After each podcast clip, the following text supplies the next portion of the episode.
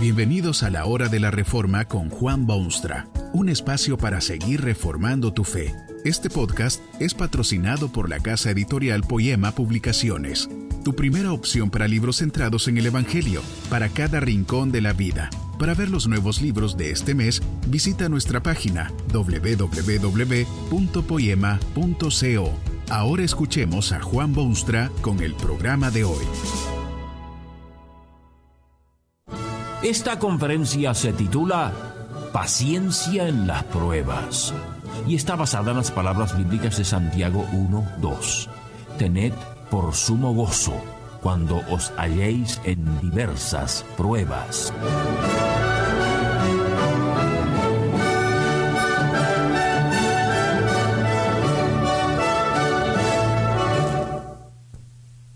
El hombre moderno se descompagina frente a las pruebas de la vida.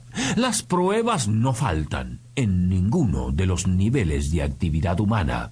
Usted mismo seguramente se ha visto frente a durísimas pruebas que han abatido su espíritu, llenado su alma de temores y pintado un futuro, si no desesperante, por lo menos incierto. Más que nunca en la historia se han hecho populares las pastillas que adormecen los sentidos y permiten unas horas de sueño regenerador.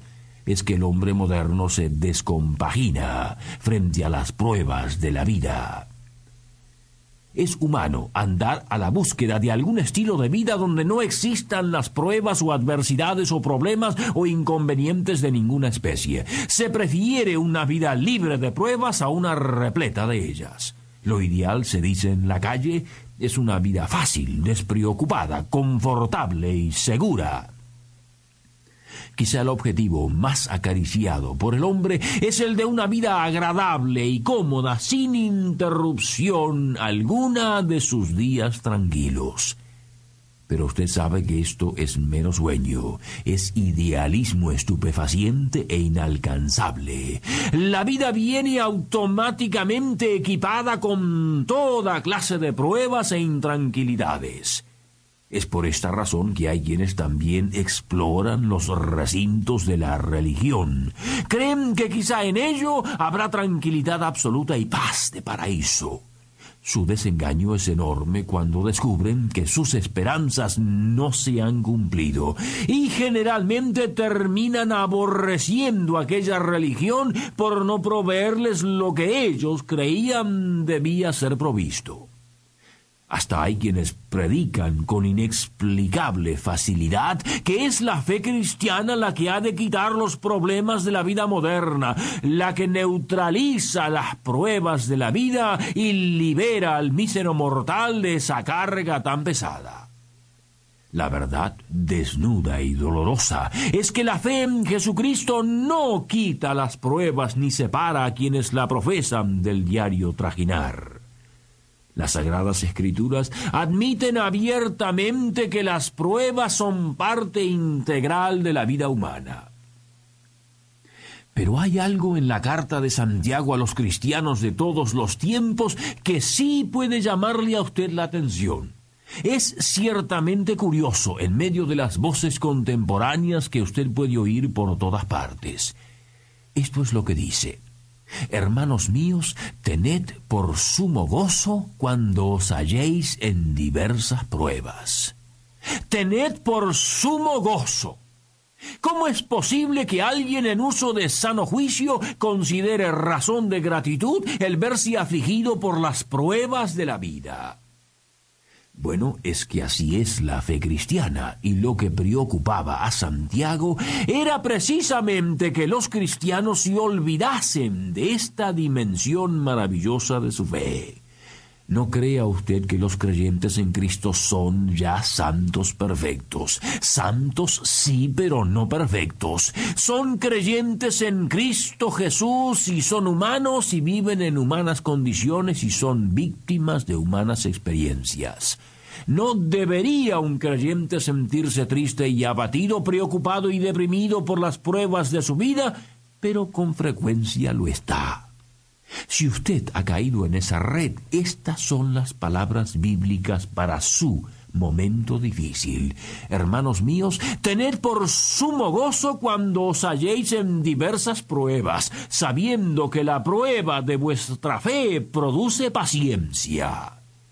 Paciencia en las pruebas.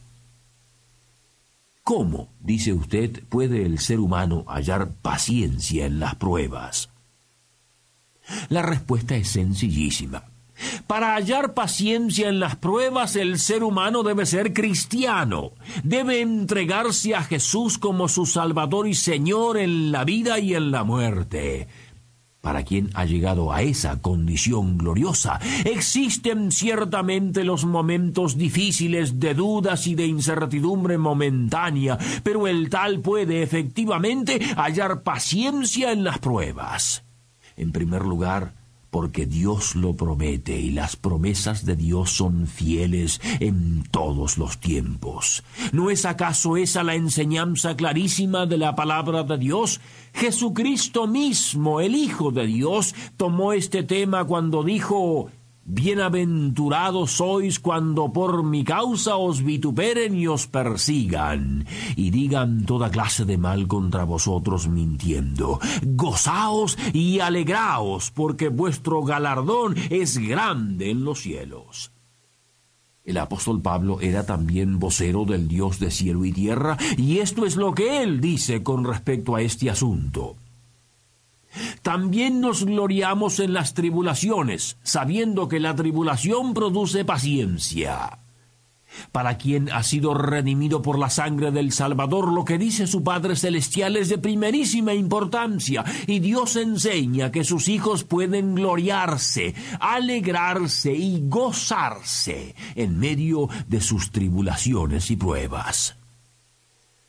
Santiago tiene también su granito de arena que aportar informa que los creyentes deben recordar siempre dos cosas importantes en la vida, mezclada como viene con pruebas de todo calibre.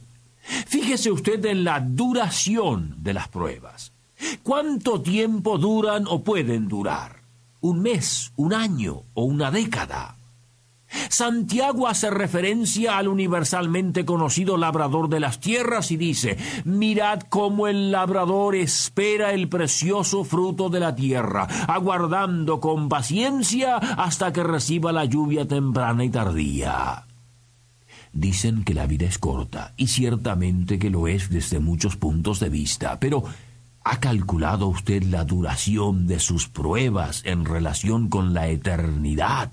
Por ejemplo, la inmensa mayoría de las tribulaciones humanas es de muy breve duración en relación con la vida en la tierra. Pero, ¿qué entonces de las tribulaciones o pruebas que pueda tener quien ha recibido de Dios la vida eterna?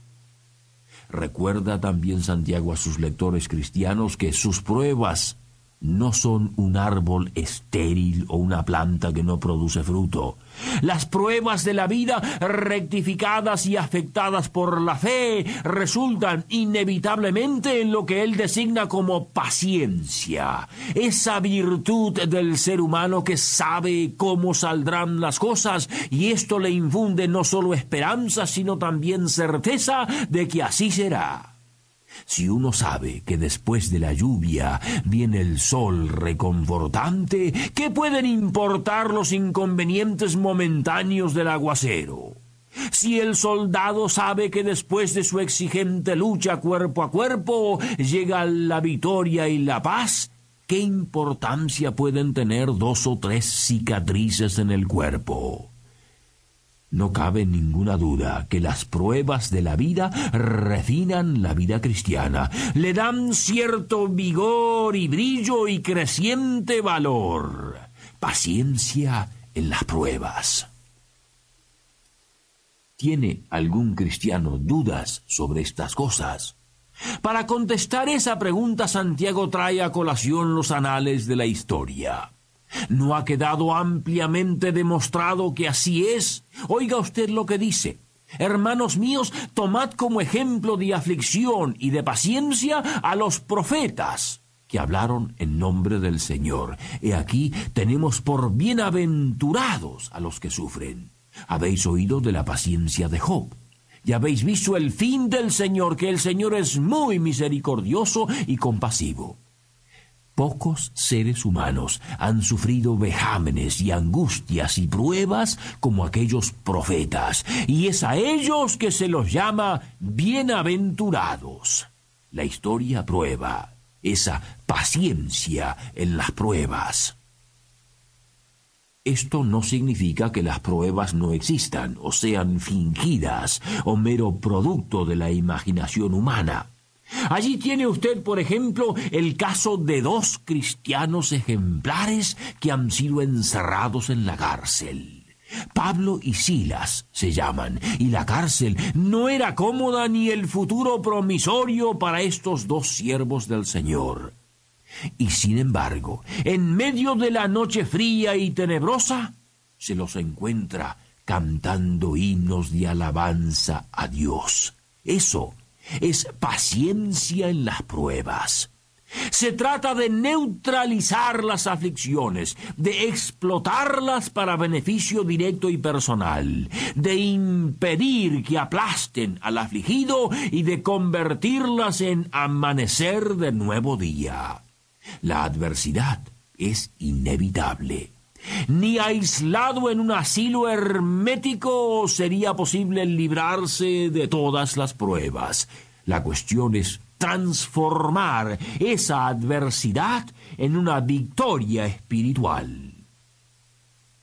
Pero hay un detalle importantísimo en esto de la paciencia en las pruebas va a ser imposible para usted hallar esa paciencia en medio de sus pruebas si usted no tiene una esperanza que es norte y guía en toda la vida cristiana.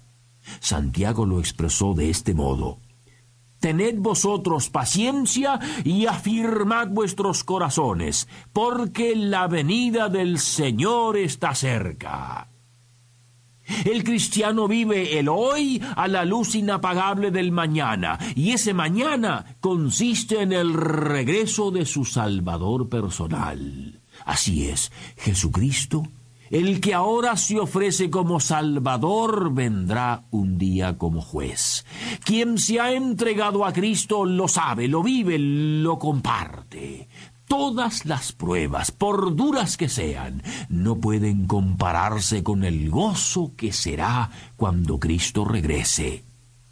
Vive usted aflicciones y angustias. Nadie puede ofrecerle honestamente completa libertad de tales pruebas. Pero si Cristo controla su vida, tiene usted paciencia en las pruebas. Que este mensaje nos ayude en el proceso de reforma continua según la palabra de Dios. Si quieres profundizar en la exposición bíblica, puedes buscar más recursos en www.poema.co. Allí encontrarás libros que te ayuden a entender la palabra de Dios y aplicarla a tu vida. Poema, el Evangelio para cada rincón de la vida. Nos vemos en el próximo episodio de La Hora de la Reforma con Juan Bonstra.